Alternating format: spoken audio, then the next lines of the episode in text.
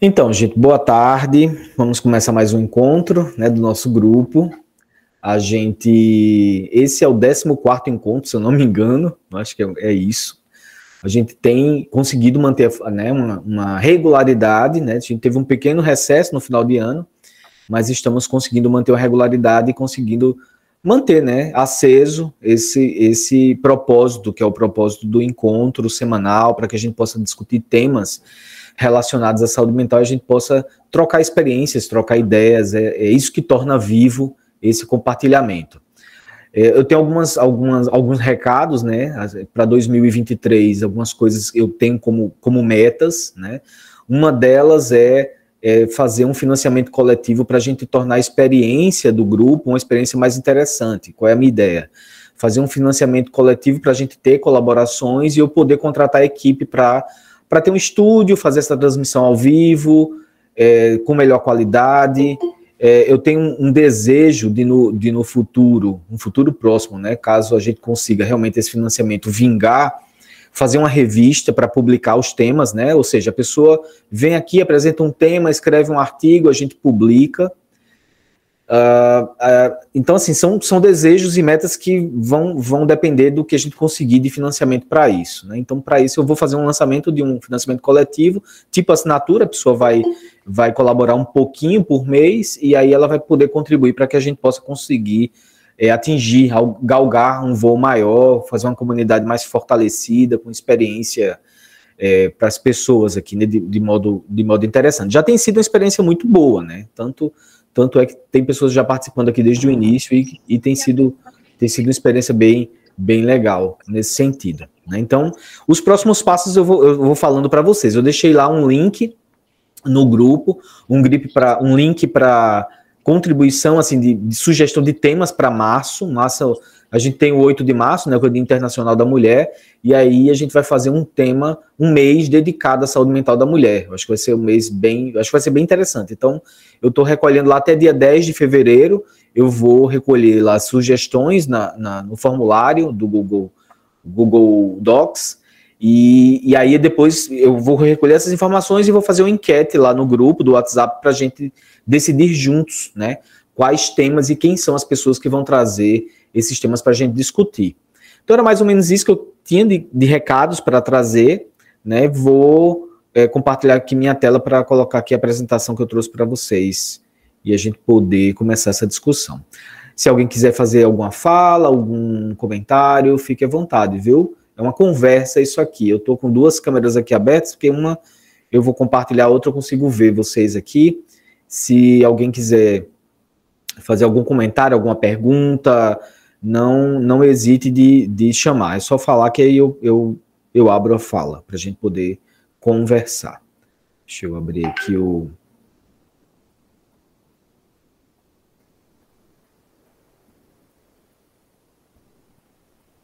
Deixa eu silenciar aqui o. Isso. Silenciar esse WhatsApp que não fica fazendo um barulhinho, desconcentra a gente. Deixa eu abrir aqui.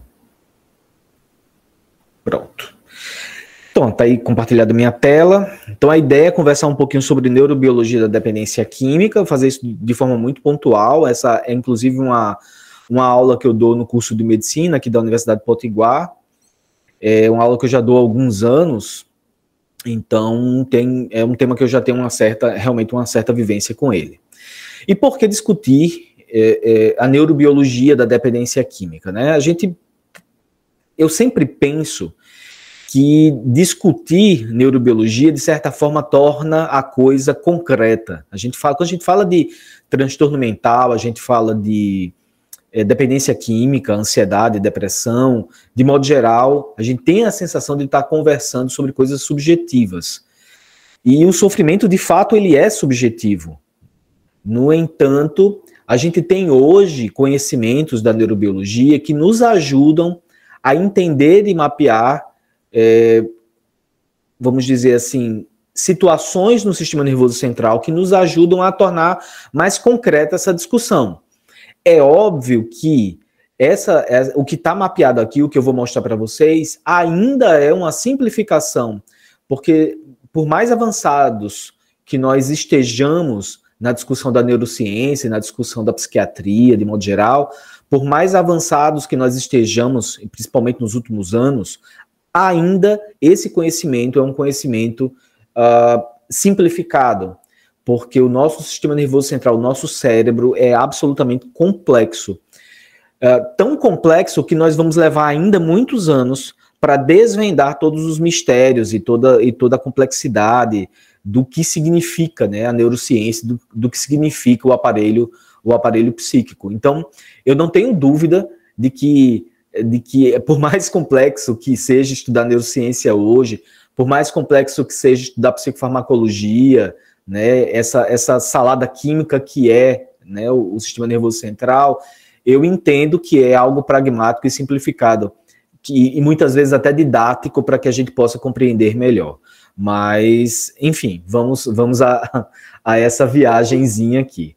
A minha ideia é fazer algo simples, tá? Então eu não vou tomar muito tempo, eu vou tentar fazer essa apresentação no máximo em 30 minutos e depois a gente abrir para discussão, trocar ideias e ouvir o que é que vocês têm para falar sobre, sobre essa temática, que eu sei que vocês com certeza têm é, algo a dizer. É, quando a gente fala de, de, de neurobiologia, de dependência química, necessariamente em qualquer livro-texto, em qualquer uh, material didático que vocês forem estudar, vocês vão, vão necessariamente passar por essa discussão de vias dopaminérgicas. Porque via, as vias dopaminérgicas, as vias que são responsáveis pela neurotransmissão da, da dopamina especificamente, elas estão relacionadas ao que a gente chama de ciclo do prazer, né? um sistema que é um sistema que a gente chama de sistema de recompensa. E necessariamente a gente fala disso porque todo ser humano, né, e, e, e abrangendo a, para além do ser humano, todo mamífero, ele tem um sistema de recompensa, né, porque nós somos mobilizados pelo prazer. O que nos mobiliza, seres humanos, mamíferos, seja do que a gente estiver falando, nós somos mobilizados pelo prazer, nós somos mobilizados pela busca do prazer, é algo que, que nos orienta. Então, essas vias, ditas vias dopaminérgicas, esse sistema dito sistema de recompensa, ou sistema do prazer, ele, de certa forma, ele está no centro, tá? Ele está no centro do sistema nervoso central, e muitas das vias né? Muitas das vias que envolvem atenção, que envolvem psicomotricidade, que envolvem né, sensações e sentimentos, passam pelo sistema que a gente chama de sistema límbico, que compõe essa, esse sistema de recompensa. Então, esse esqueminha aí, esse, esse desenhozinho aqui, ele, de forma didática, ele mostra essas vias dopaminérgicas, tá certo? Ele mostra essas vias dopaminérgicas que estão postas aqui no sistema nervoso central.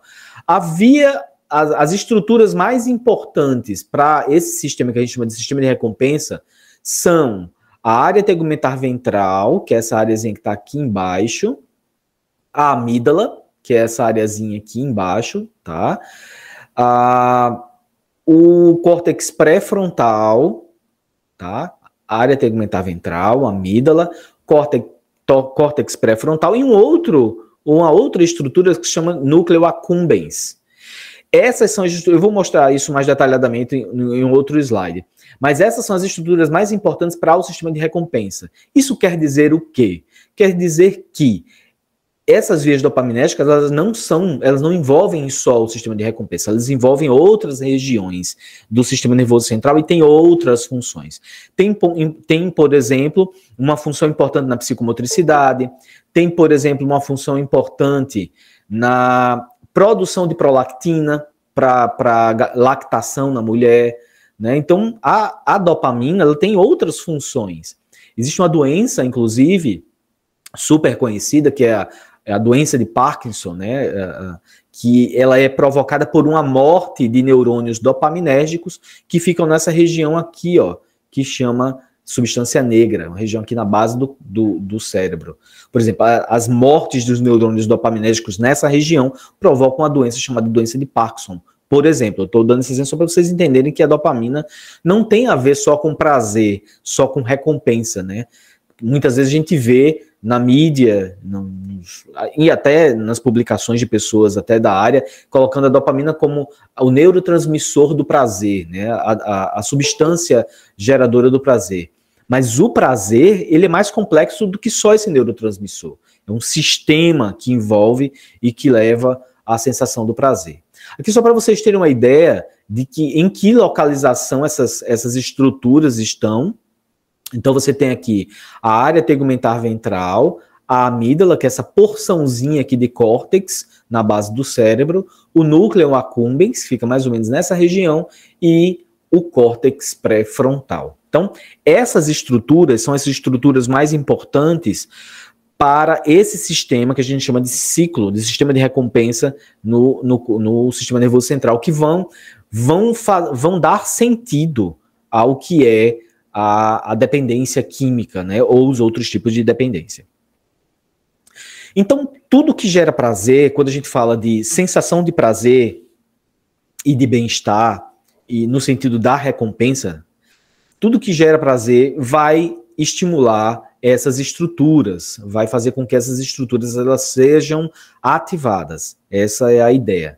Então, todas as sensações de prazer que nós temos, é, desde a ingestão de uma substância psicoativa, desde um alimento muito saboroso que nos, nos, nos é gerador de prazer, a, o toque a outra pessoa, é, o prazer sexual, todas as sensações de prazer que nós temos, elas necessariamente, elas estimulam essas regiões que eu acabei de citar. Existe um autor super conhecido mundialmente, que é um psicofarmacologia, chama Stephen Stahl. O Stephen Stahl, ele, ele tem um livro é, de, de psicofarmacologia, Fundamentos da Psicofarmacologia, que é um livro super conhecido mundialmente porque é um livro muito didático. O Stephen Stahl ele é muito reconhecido por, por ter essa capacidade de transformar esses conhecimentos complexos da psicofarmacologia, da neurociência, e ele consegue, de forma didática, fazer isso se tornar mais inteligível, né, mais compreensível. E essa forma de tratar o sistema de recompensa, eu pesquei lá do Stahl, né? Ele, ele, por exemplo, ele divide esse sistema de recompensa num sistema de baixo para cima e de cima para baixo. É, o que é que ele quer dizer de baixo para cima? Ele fala de baixo para cima quando esse sistema ele envolve as estruturas que eu citei, área tegumentar ventral, núcleo accumbens e amígdala, sem envolver o córtex pré-frontal. Isso quer dizer o quê? Isso quer dizer que quando eu não envolvo o córtex pré-frontal, é que essa estimulação dessas regiões, elas acontecem de forma entre aspas inconsciente sem passar pela consciência e sem o meu controle consciente. Então, essa, essa a estimulação dessas estruturas, lembram quando eu mostrei a figura para vocês, que essas estruturas elas estão mais na base do cérebro. Claro que elas têm uma relação com o córtex, mas elas podem funcionar independentemente da minha vontade. E aí, muitas vezes, essas estruturas elas são estimuladas sem que eu tome consciência de que elas foram estimuladas. Então, é isso que o Stahl chama de sistema operando de baixo para cima. Ou seja, eu tenho uma estimulação dessas estruturas e eu não tomo consciência ou não faço nenhum tipo de reflexão sobre a estimulação dessas estruturas. Então, é isso que ele chama de baixo para cima. Ou seja, é naquele momento que o indivíduo ele não é, ele não é capaz de basear suas decisões né, nas, nas consequências de seus comportamentos. Ou seja, quando, por exemplo, a gente, o tema da aula é dependência química, mas eu vou dar uma, uma, um exemplo que eu acho que é muito mais prático da vida de cada um. É, por exemplo, alguém que está de dieta e não consegue resistir a comer um chocolate depois do almoço, por exemplo. Esse é um exemplo claro de alguém que tem conscientemente um propósito, mas em detrimento do prazer ele não consegue frear aquele, aquele comportamento. Por quê? Ele tem essa mobilização da busca do prazer que prepondera a vontade, entre aspas. Ou seja, um desejo que prepondera uma vontade consciente, tá? Então, de certa forma, é mais ou menos dessa maneira que isso acontece. Eu fiz um desenhozinho aqui esquemático, esse desenho é, eu construí para tentar entender melhor esse mecanismo. Então, ele fala o seguinte aqui, ó. Você tem aqui, deixa eu só tirar essa barrinha aqui para ficar. É, esse desenho esquemático só para a gente tentar entender melhor o, a ideia. Vejam só, o que é que o, o que é que o, o Stahl fala? Você tem uma substância, um estímulo externo, que pode ser uma substância, a gente está falando de dependência química, pode ser uma, uma droga, uma substância psicoativa, mas um estímulo externo que né, é, vem pelas vias, que a gente chama de vias aferentes, elas, eles vêm de fora para dentro, pela medula espinhal. Esse estímulo chega lá na base do córtex, e aí ele chega nessa área que a gente chama de área tegumentar ventral, né? sei se vocês lembram que essa área é a primeira área que daquela, daquele desenho esquemático lá, fica lá na base.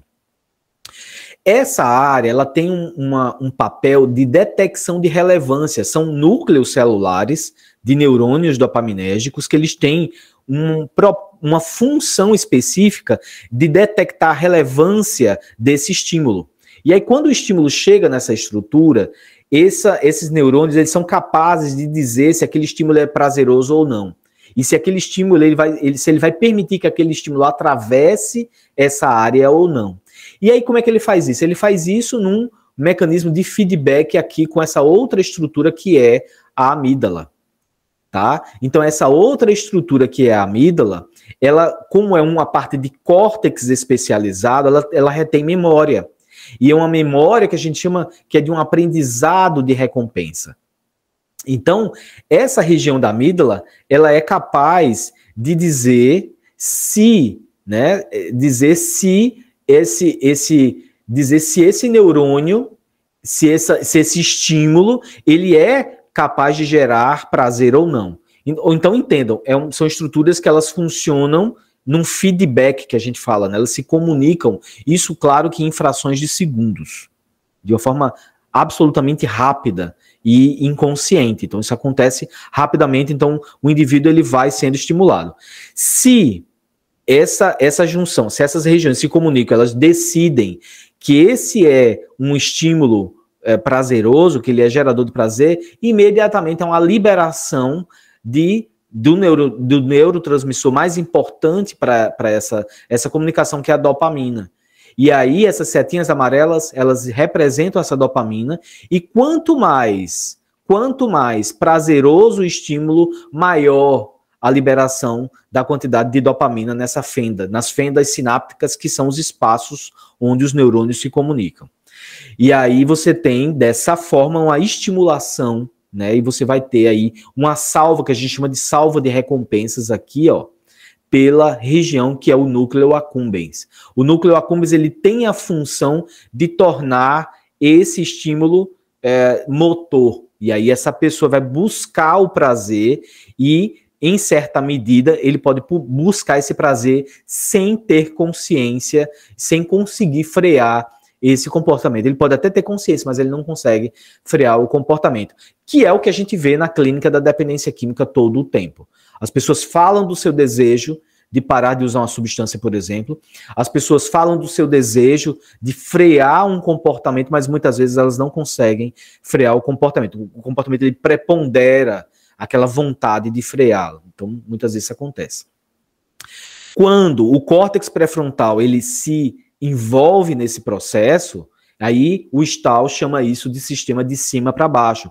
Você vai ter aí um mecanismo de que pode ser um, um mecanismo de controle desse sistema, que é o córtex pré-frontal. Então, o córtex pré-frontal ele tem uma, é uma função super, é, é uma porção do nosso córtex super especializado que ele faz com que a gente consiga frear impulsos. Ele tem um papel muito importante na, na, na capacidade de frear impulsos. E aí, essa capacidade de, fre de frear esses impulsos é influenciada por todos esses fatores aqui, ó. O neurodesenvolvimento, a genética, as nossas experiências, né, a nossa relação com os pares, os nossos papéis sociais, a nossa capacidade de supressão do prazer, porque a capacidade de supressão do prazer, ela passa pela nossa capacidade de aprendizado. Então, vários fatores podem influenciar nesse sentido. E aí, voltando para o nosso, nosso desenho só e vejam aqui o córtex pré-frontal, né? E vejam a relação dele com essas estruturas. Então, voltando para o nosso desenho esquemático aqui, vocês vejam que A diferença é que agora eu vou ter um córtex pré-frontal aqui, fazendo um mecanismo aqui de feedback em relação a esse processo. E aí, da mesma maneira, se eu tenho um estímulo que vem aqui através dessa área tegumentar ventral, como eu falei para vocês, esse estímulo ele vem, ativa essa região e, né, juntamente com a amígdala, se entende que é, uma que é um, um estímulo gerador de prazer, eu posso ter aí uma liberação de estímulo. E se eu tiver um córtex pré-frontal hipoativo, hipoatuante, um córtex que ele não freia esse impulso, o que é que vai preponderar aí nesse momento? Que vai preponderar é a salva de recompensa, o que vai preponderar é a busca daquele objeto de desejo, né? o, o que é aquele, o que aquela pessoa está buscando ali, que é geradora de prazer.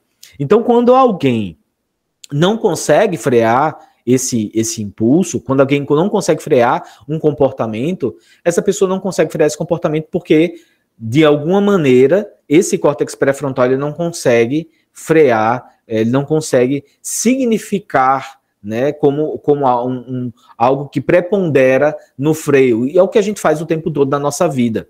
Muitas vezes, ao longo da nossa vida, ao longo do nosso dia, a cada momento, a gente freia impulsos. A gente freia impulsos por entender que ou naquele momento não é adequado, ou por entender que aquele impulso ele, ele, ele não é adequado naquele momento, não é adequado naquele tempo, ou ele é até descontextualizado daquele ambiente. Quando uma pessoa não tem essa capacidade de freio do impulso, esse comportamento ele se torna um comportamento inadequado, que é o que a gente vê, por exemplo, em, em idosos que sofrem uma demência, que a gente chama de demência frontotemporal, por exemplo. Idosos que sofrem uma demência com lesão muito grave de córtex pré-frontal são idosos, por exemplo, que têm uma dificuldade muito grande de controle de impulso. E eles acabam fazendo coisas que são inapropriadas para o contexto. Então, é só para eu dar um exemplo de como uma lesão de, de córtex pré-frontal pode significar isso. Então, o que é que isso significa na dependência química?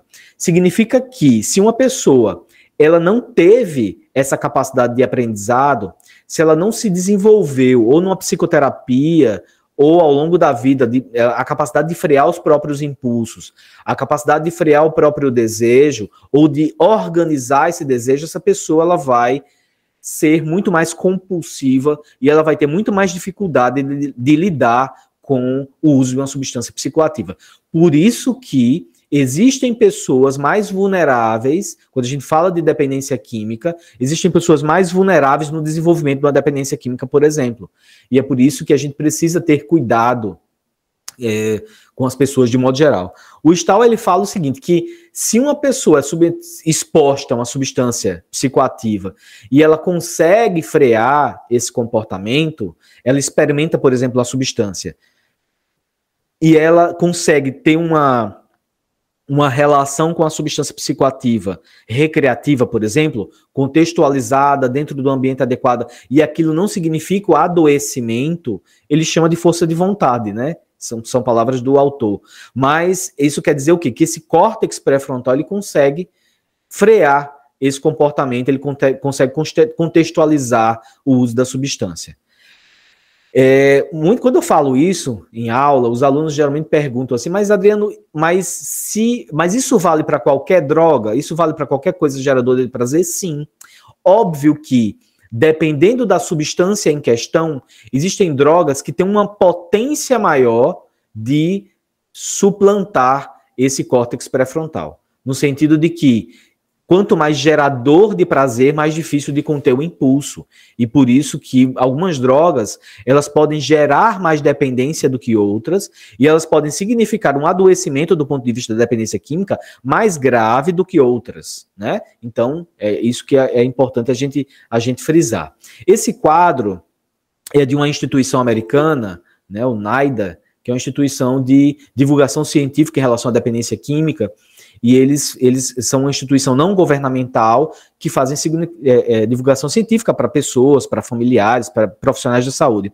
Eu gosto desse gráfico, desse desenho, claro que é um desenho esquemático, mas só para só mostrar para vocês, ó, eles comparam lá a fenda sináptica, onde é liberada dopamina, na comida e na cocaína, por exemplo, para mostrar a potência né, a potência de duas substâncias diferentes. A comida é geradora de prazer, mas aí vejam representado esquematicamente a quantidade de dopamina que é liberado quando você ingere algo muito saboroso, em detrimento da quantidade de dopamina que é liberado quando a pessoa ingere cocaína. Só para mostrar que a, algumas substâncias psicoativas são geradoras de muito prazer e de uma escalada de prazer tão intensa que pode significar um adoecimento muito grave. Então, que é, que é o que significa dependência química muitas vezes, tá bom? Então, só para só ilustrar isso aí para vocês. A gente está quase encerrando, só mostrar aqui alguma, alguns slides que foram slides de, de avanços científicos da década de 90, mostrando, comprovando né, o, que, o que era a teoria desde a década de 70. É, dessa questão dos neurotransmissores e da dopamina. Por exemplo, esse é, um, é uma ressonância funcional, que é um exame que se você usa para mostrar áreas de ativação no sistema nervoso central, isso em usuários de metanfetamina, que é uma droga sintética muito utilizada nos Estados Unidos, uma droga euforizante, ou seja, uma droga que tem muita liberação de dopamina. E aí, esse exame mostra que em usuários de metanfetamina, é, os, os, transportadores de dopaminas, eles estão exauridos. Essa regiãozinha vermelha aqui, ó, veja, essa figura aqui representa, é um, um cérebro de um indivíduo saudável, não usuário dessa droga. Vejam que essa áreazinha vermelha aqui representa a quantidade de dopamina que essa pessoa tem no sistema nervoso central. Veja no usuário de metanfetamina que quase existe dopamina, mas numa quantidade muito menor. Isso significa o quê? Que essa pessoa no uso crônico, no uso continuado, ele vai tendo uma exaustão desse sistema, e isso significa que essa pessoa vai ter uma dificuldade cada vez maior de sentir prazer com outras coisas. Por isso que a dependência ela vai se, se estruturando. E aí ele precisa continuar usando aquela metanfetamina de forma compulsiva. E pior, ele não consegue mais sentir o mesmo prazer que ele conseguia outrora com essa, com essa mesma droga ele acaba usando e precisar continuar usando porque ele passa muito mal sem a droga. Mas ele não tem mais o mesmo prazer. Ele não tem mais o mesmo prazer por quê? Justamente porque ele não tem mais a mesma quantidade de neurotransmissor. Então, os estudos eles acabam é, mostrando isso, né? E comprovando isso ao longo do tempo. E, é, e, aí foram feitas várias outras pesquisas, né? Essa daí, por exemplo, mostrando a ativação do córtex pré-frontal em usuários de cocaína, mostrando que numa entrevista numa entrevista neutra, a pessoa ela tem uma ativação do córtex inferior a uma entrevista cujo tema é a cocaína. Quando ele conversa sobre cocaína, o córtex se ilumina de uma forma muito mais intensa, mostrando que, é, veja, apenas a, o falar sobre a droga já estimula esse córtex, e isso, isso mostra como esse indivíduo ele está, é, é, é vamos dizer assim, é, suscetível né, ao uso dessa substância. Aqui um outro estudo mostrando uma inibição do córtex pré-frontal em indivíduos usuários de cocaína. Esse estudo eu acho super interessante porque ele chega a uma conclusão que é uma conclusão eu acho bem, bem prática. Ele diz o seguinte, que quando o indivíduo ele entra em contato com a cocaína, é como se houvesse uma, um apagamento do córtex pré-frontal. E é isso que esse estudo mostra. Ele compara ele compara o córtex do indivíduo antes do uso e o córtex do indivíduo depois que ele usa. Quando ele entra em contato com a substância, é como se esse córtex apagasse. E aí, isso, o que é que se deduz do estudo? É que essa pessoa ela fica menos apta ainda a frear o comportamento. Ele já tem uma dificuldade e quando ele entra em contato, ele fica menos apto ainda. O que corrobora, inclusive, com uh, os grupos, né, os grupos de autoajuda, como o Alcoólicos Anônimos e o Narcóticos Anônimos. Esses grupos, eles dizem que uma das coisas mais importantes no tratamento da dependência química é evitar o primeiro gole evitar o primeiro uso. Isso faz muito sentido. Esse estudo acaba corroborando com isso. Ou seja, se essa pessoa entra em contato com essa substância, o estudo mostra que esse córtex, que já é pouco funcionante, ele fica ainda menos funcionante e esse indivíduo ele, ainda, ele tem uma dificuldade ainda maior de frear o comportamento.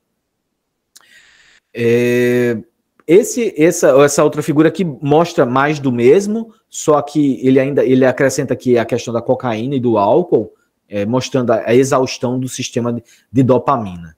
Então, era basicamente isso que eu tinha para mostrar para vocês. A aula segue aqui adiante, mas eu não vou seguir adiante porque a minha intenção aqui era falar mais basicamente sobre essa estrutura do que a gente chama de neurobiologia, né? Do que, do que justifica a, a questão da, da dependência química. Então, eu vou é, tirar aqui o compartilhamento para a gente poder abrir aqui para conversarmos um pouco.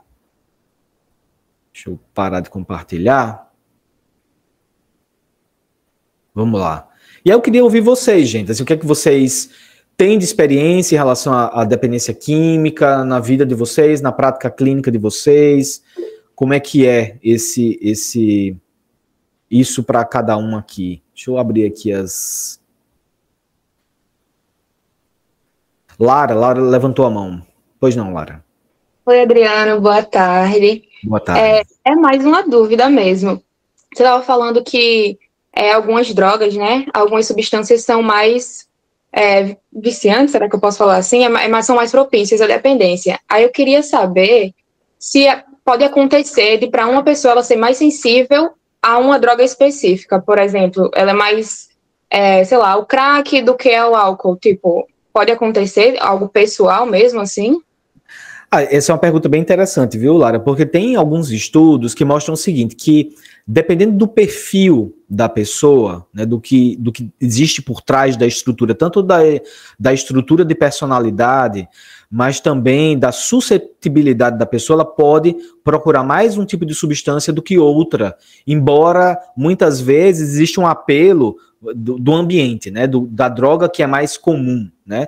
É, vamos levar, por exemplo, em consideração o álcool. Qual é a droga mais usada no Brasil, por exemplo? É o álcool, né? Qual é a droga que gera mais danos, de modo geral, à saúde? É o álcool. E, obviamente, é uma droga é, li, liberada, uma, uma, droga que se usa de forma, de, de forma livre, e é óbvio que as pessoas vão ter maiores problemas em relação a ela.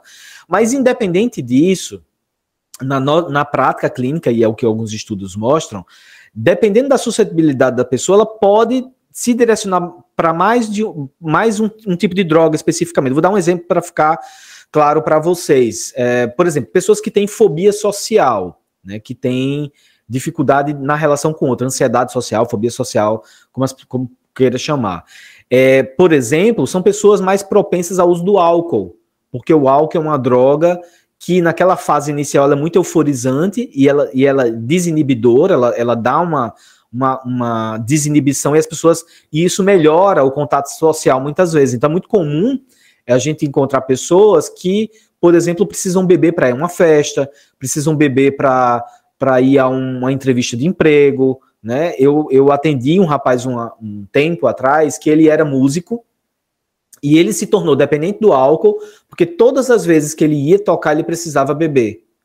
E aí, e, e, e nesse processo, ele, ele tornou o álcool, de certa forma, o que faz, a ferramenta que ele utilizava para ele conseguir trabalhar. E ele, e ele precisou disso durante muitos anos. Então ele desenvolveu uma dependência grave do álcool, né? E na medida que ele tratou a ansiedade social que ele tinha, foi o único momento que ele conseguiu realmente é, controlar o consumo do álcool. Até então ele não tinha conseguido, apesar do desejo dele. É, e aí e por aí vai. Então tem e aí em relação à cocaína, por exemplo, isso acontece também. Né? Tem muitas pessoas que têm déficit de atenção, por exemplo, que se sentem mais, mais vivas quando usam cocaína, né? É, existe até uma coisa, uma eu assisti numa palestra do. Esqueci agora o nome dele, é de um, de um, um psiquiatra pernambucano que estuda muito dependência química. É, numa aula dele, ele falando é, que ele estava atendendo um rapaz e que o rapaz chegou no consultório, ele fez lá um teste cognitivo com o rapaz, o rapaz saiu super bem no teste. Aí ele disse: Olha que legal, você melhorou, né? O remédio tá dando certo. Ele disse, não, doutor, porque eu cheirei agora a carreira e quando eu cheiro eu fico super atento. então, quer dizer, então são, é, tem, uma, tem meio isso, sabe, Lara? A pessoa ela meio que usa, às vezes, existe um certo direcionamento. Então, alguém que é muito muito eufórico, muito provavelmente ele não vai usar uma substância depressora do sistema nervoso central, que vai ser, vai de encontro às necessidades dele, sabe? Frederico, Boa tarde a todos. Adriano, essa tua fala, eu sei que você até colocou, não sei se eu vou estar reproduzindo, mas assim, eu estava pensando aqui um pouquinho porque me fez pensar um pouco nas aulas que eu tive durante a graduação de bioquímica, genética, fisiologia, neuroanatomia, né? E aquela pergunta do que vem antes, o ovo ou a galinha, né? Aí você estava falando da, da predisposição.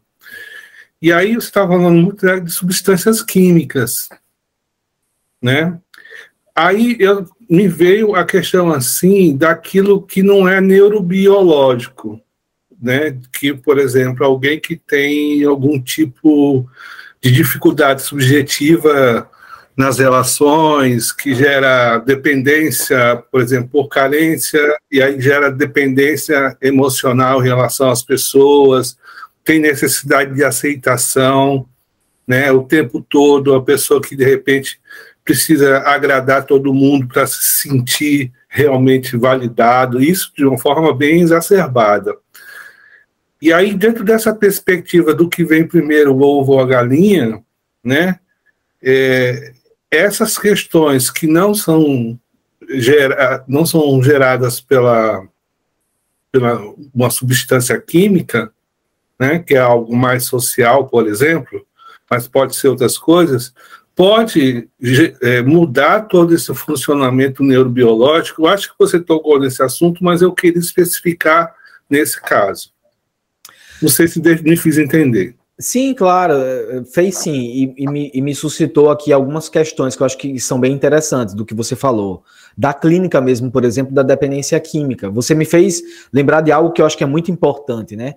Porque a gente traz essa coisa muito concreta, né? E, e até de certa forma, entre aspas, simplista, tentando explicar tudo, né? O, o, ser humano tem essa, essa necessidade de explicar as coisas, e às vezes a gente tenta simplificar algo que não é simplificável, né? É, e eu acho o seguinte: é que quando a gente fala de dependência química, a gente, a gente não pode incorrer no risco de, na clínica da dependência química, tratar a substância. Né? A, gente precisa, a gente trata o ser humano. E por que, que eu estou fazendo esse paralelo? Porque você você lembrou bem, o que é que vem antes? É o ovo ou a galinha? O que vem antes é o ser humano, é o que está posto ali. É, existe, existe uma estrutura de um aparelho psíquico que muitas vezes vai muito além da substância e vai muito além da droga em si. Né? Então, na, na relação com o outro, na relação comigo mesmo, né? Na, na, na, nas dificuldades que eu enfrento no dia a dia, isso vai fazer a diferença muitas vezes do processo de doença ou do não processo de doença. Né? E isso eu acho que a gente pode trans, transpor para outras situações, que não só a questão da dependência química. Eu acho que a nossa estrutura, quanto personalidade, a nossa estrutura, quanto relação consigo e com o outro, ela vai ser muito mais determinante do que qualquer outra coisa, do que qualquer neurotransmissor, que é isso que eu acho que tem, tem, se, tem se cometido muito equívoco nesse sentido, né? Eu até tive uma conversa super interessante final do ano passado com um neurocientista que, na verdade, ele é físico, eu, foi, foi uma conversa muito legal porque ele é físico e ele estuda neurociência, então é alguém fora da área da saúde, né?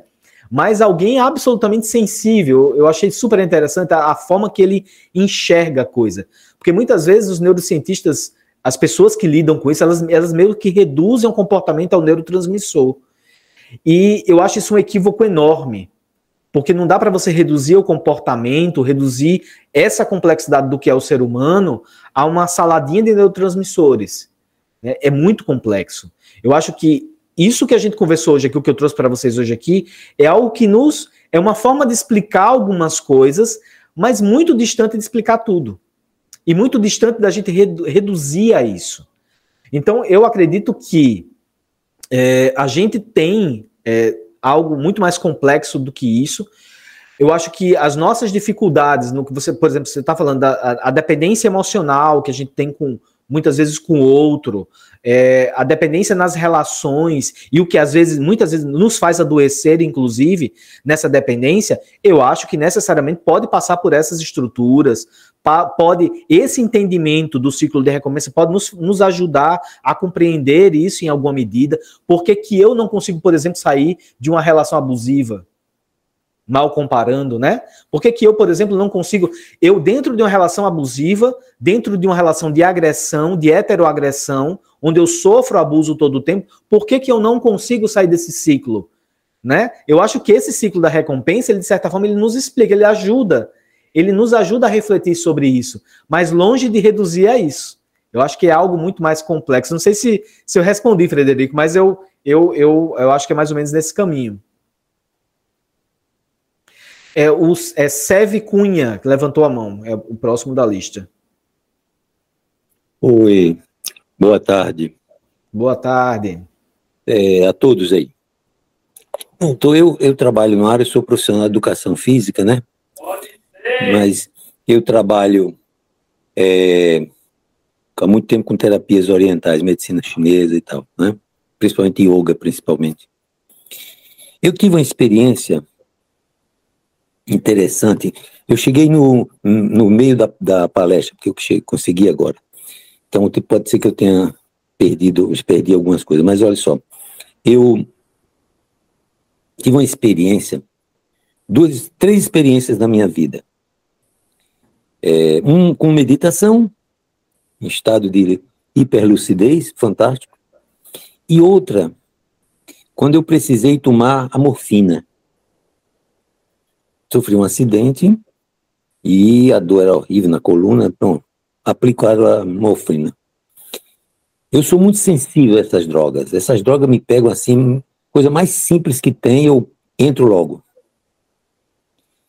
Isso foi que eu entendi como a pessoa dependente químico tem dificuldade de sair mesmo ele querendo, porque eu tava, eu me pensei, eu não andou emoção, eu não andou física. Duas horas depois eu já queria de novo.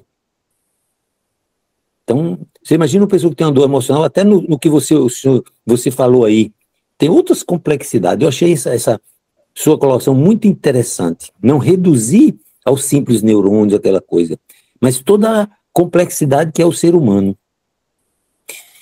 Eu realmente já tive experiências até com clientes meus, não nesse caso tão específico psiquiátricos, mas eu achei, entrei para o grupo que achei interessante ouvir também essas pessoas que estão aqui. É, até que ponto uma, uma prática de meditação pode melhorar esses neurônios, essa conectividade, eu já sei que tem alguns trabalhos em cima disso. Mas se o senhor, se você tem conhecimento de alguma coisa em cima disso. É, veja, tem, existem muitos trabalhos publicados já, inclusive esse esse neurocientista que eu, que eu citei aqui, o Guilherme, Guilherme Brock, Brockton, Brockton. O Guilherme, ele tem, o trabalho dele, do pós-doutorado dele é sobre consciência, então ele, ele, e ele trabalha com meditação, né? ele parte do estudo dele, ele, hoje ele está na Inglaterra, ele é da Universidade Federal Fluminense, ele tá, hoje ele está na Inglaterra fazendo pós-doutorado dele, mas uma parte ele fez nos Estados Unidos, ele tem muita prática com meditação, né? E uma, nessa conversa que eu tive com ele, ele falou que é, a meditação é uma ferramenta muito interessante nesse sentido, porque ela, orga, ela ajuda, e aí os monges, né, isso já é, é, é uma prática milenar, né, ela organiza o sistema nervoso central, ela tem esse poder de organizar o sistema nervoso central. Então, tem estudos que mostram isso. Organiza de que forma? Porque na prática da atenção plena, né, do mindfulness, ou como queira chamar, na prática da atenção plena, essa prática de você presentificar, de você estar no presente, você é como se você distensionasse outras estruturas no sistema nervoso central. Eu vou até é, tentar trazer o Guilherme para conversar com a gente em outro momento, porque é uma, é uma conversa imperdível. Assim, ele tem muito a ensinar para a gente, para ele explicar pormenorizadamente como é que funciona isso, né? Mas é, mais, é basicamente isso. A meditação ela tem esse poder de distensionar essas estruturas. É como se você conseguisse convergir e isso, por isso que gera tão, tão, tão bem-estar e, e tranquilidade quando alguém consegue entrar na prática meditativa, né?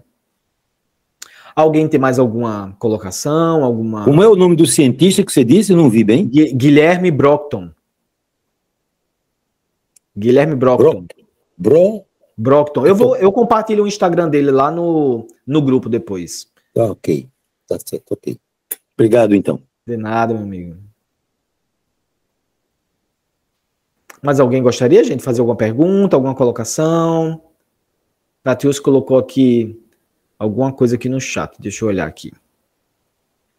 Catius colocou aqui, a, a, meditação mexe diretamente com a respiração, que é reguladora de todo o nosso sistema corporal, exatamente. Pois é. Respiração tem um papel fundamental de regulação. É uma grande verdade mesmo, Catius. É, de fato, o Guilherme falou isso no dia dessa conversa que eu tive com ele. Traz para o presente e diminui a ansiedade, que é o contato com o futuro. Pois é, exatamente. É bem isso mesmo. Mais alguém gostaria de fazer alguma colocação? Frederico levantou a mão. É, eu estava é, assistindo, é, acho que era um documentário ou uma matéria do uso do Santo Daime. Eu, eu esqueci o nome científico da substância, né? Você tem conhecimento é, e porque assim é, me parece que ele, nas áreas urbanas, ele inclusive ele está sendo utilizado de uma forma até inadequada, né? É. E aí eu queria, se você tivesse alguma coisa para falar sobre isso e sobre também a questão do, da maconha. Tá. É, o, o, o Daime, ele, ele, né, o ayahuasca, né, também como é conhecido também, é uma substância muito serotonérgica, né? Ele é muito serotonérgico, ele estimula os receptores de serotonina de forma muito intensa. E, é, e aí, por isso, ele tem é, uma ação antidepressiva muito potente, né? Uma ação antidepressiva e ansiolítica muito potente, muito potente, além de ter um caráter alucinógeno, né? E é por isso que as pessoas têm é, uma vivência às vezes muito positiva em relação ao Daime.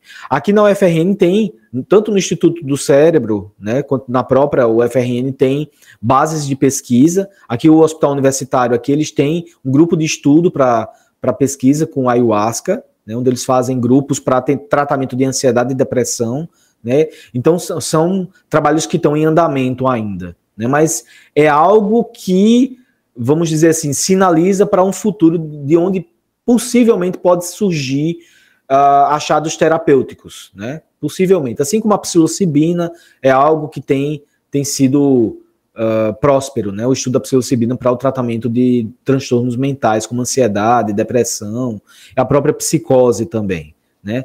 Em relação à maconha, no caso do canabidiol, existem ainda, a gente já tem pesquisas mais avançadas, assim, eu não sou um, um estudioso da, do, do CBD, mas o que eu, o que eu, assim, eu fiz uma revisão recente porque eu precisei preparar uma aula para um evento e era, uma, era a aula era sobre avanços na terapêutica da psicofarmacologia, né? Eu precisei fazer, visitar um banco de dados de pesquisa para ver quais eram as pesquisas que estavam que estavam em andamento. Tinha muita coisa em andamento com CBD, com canabidiol, né? E o que eu percebi lá é que tem muita coisa para tratamento de dor e ansiedade, principalmente. E o que esses estudos mostravam é que é, na dor e na ansiedade já existem evidências mais contundentes onde o CBD tem mais efetividade. Né? Em relação à depressão, é, existem várias já, pesquisas também em andamento, mas como se ele fosse menos efetivo no tratamento dos sintomas depressivos. Então, assim, como tá tudo, é tudo muito novo ainda, a gente não tem a clareza de se isso, se isso vai se configurar realmente, né? A, a, o CBD mais para o tratamento da dor e da ansiedade, e se ele vai, se vai, se dependendo da dose, ele vai ser tra usado para tra tratar a depressão também. Mas para dor e ansiedade já tem bem mais evidência já, sabe, nesse sentido. Resultados mais é, eficazes, vamos dizer assim. Mais alguma pergunta, gente? Alguma colocação? Algum relato de experiência? Bom, como você falou relato de experiência, eu tive essa experiência que eu falei para vocês e eu hoje entendo que eu não entendia, essa dificuldade que as pessoas que usam essas drogas têm de sair. Eu, quando tomei o, a, a morfina, eu passei cinco dias num, num estado que eu comparei as duas experiências que eu tive em meditação. Só que muito mais potencializado. Muito mais.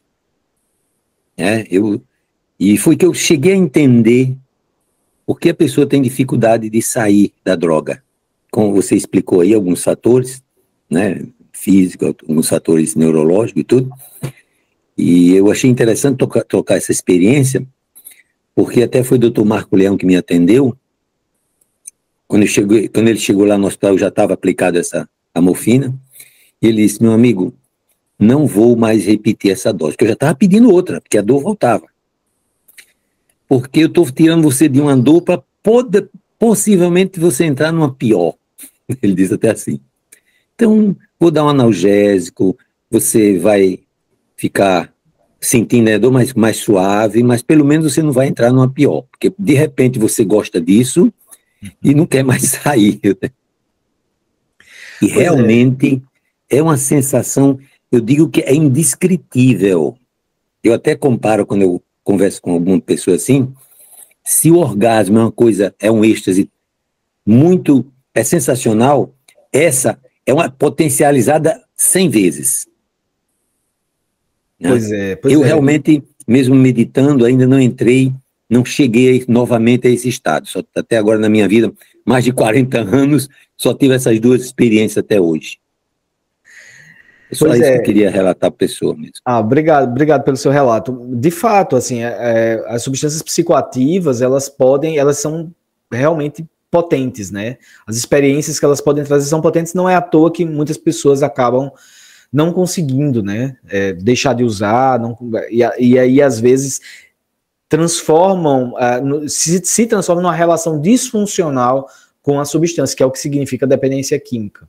Né? Então, é esse, esse é o grande cuidado. É por isso é, que a gente precisa proteger as nossas crianças e o, os nossos adolescentes. Você imagina uma criança e um adolescente que entra em contato com uma substância psicoativa tão potente como essa, o, o dano que isso gera ao sistema nervoso central. Né? E, e o, o, quão potente e, e, e, o tanto que isso pode significar de, de adoecimento. Né? É por isso que a gente precisa. Existem necessariamente pessoas mais vulneráveis nesse sentido. Então, a gente precisa ter cuidado. Realmente, as substâncias elas podem realmente arrebatar é, e é algo que a gente precisa a gente precisa ter cuidado. Droga sempre existiu e sempre vai existir. Né? O, o, ser humano ele tem essa necessidade de entorpecimento, de, de experiências diferentes, e sempre vai, vai existir. Então a gente precisa aprender a lidar com isso e lidar da melhor forma e proteger as pessoas mais vulneráveis, porque são elas que sofrem mais. Invariavelmente, hoje, na clínica da dependência química, os pacientes que eu tenho hoje, que eu acompanho, que são portadores de dependência química mais graves, são aqueles que têm doenças psiquiátricas associadas à dependência química. Ou seja, são pessoas mais vulneráveis que entraram em contato com substâncias psicoativas e desenvolveram uma dependência química muito grave. E que significou, muitas vezes, é, um adoecimento paralisante. A gente sabe que a doença e a dependência química ela paralisa a vida, né? E ela adoece em todos os aspectos, em todos os sentidos. Então, é algo que a gente precisa realmente ficar muito atentos.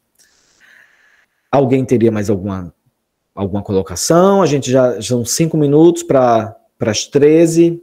O tempo passa voando, né? No instante a gente a gente conclui essa conversa.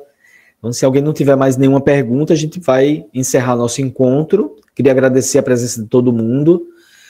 É, quem puder abrir a câmera, eu, eu peço para a gente poder fazer um, uma foto aqui do nosso encontro. Quem puder abrir, obviamente, né? Alguém pode, mas Paula abriu. Paula abriu. Lidenice, Seve, mais alguém? Catiúce. Vamos lá, gente, fazer um sorriso bem bonito para a gente bater uma foto. Perfeito. Obrigado, gente. Prazer conversar com vocês mais uma vez. Tá? Semana que vem, mais uma vez estaremos aqui. Semana que vem é o Frederico, né, Frederico? Tá lembrado, né? Sou. Brad que vai. Missão quer fazer, dada... fazer um spoiler, fazer um spoiler do que vai ser sexta, quinta-feira? É, eu posso falar que a gente vai falar sobre é, saúde mental e educação e vamos tentar traçar aí essa questão se a escola é local mesmo que reproduz essa sociedade adoecida ou se ela transforma essa forma de ver o ser humano. Maravilha. Um abraço, gente. Até a próxima.